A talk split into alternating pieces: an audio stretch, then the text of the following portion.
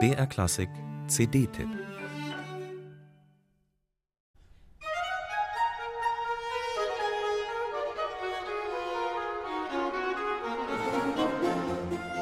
Zugegeben, ganz neu war die Idee im 18. Jahrhundert nicht mehr.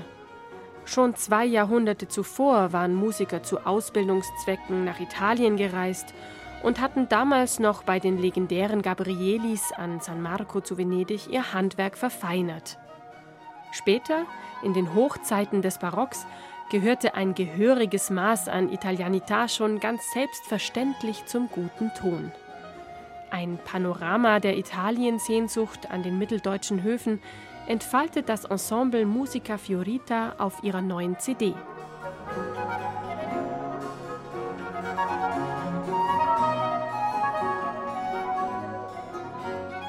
Gewohnt souverän bedienen sich Daniela Dolci und ihr Ensemble im barocken Klangfarbenkasten.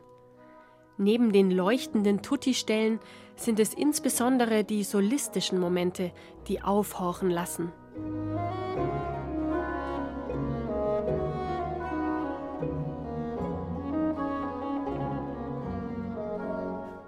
Mit ins Boot geholt haben sich die Musiker mit Jessica Jahns, Dina König, Hans-Jörg Mammel und Reites Griegalis vier Vokalisten, die sich bestens ins Ensemble integrieren.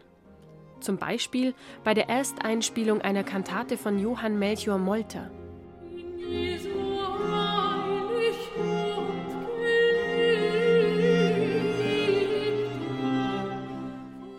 Dass so ein Italienaufenthalt im Lebenslauf ein Karriere Plus darstellt, das würde der Ende des 17. Jahrhunderts geborene Johann Melchior Molter sicher unterschreiben.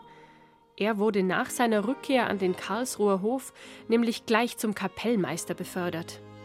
Seiner Bläsermusik haben sich die Barockspezialisten um Daniela Dolci schon einmal ausführlich gewidmet.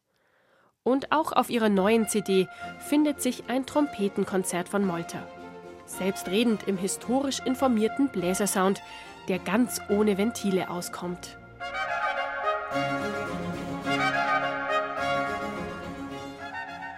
Gottfried Heinrich Stölzel ist mit einem Concerto vertreten, außerdem Johann Adolf Hasse und Johann Friedrich Fasch. Anders als Hasse und Molter war Fasch nie in Italien, doch offenkundig war das unerheblich. Wie das Ensemble Musica Fiorita zeigt, war im 18. Jahrhundert der Spirito Italiano auch diesseits der Alpen allgegenwärtig.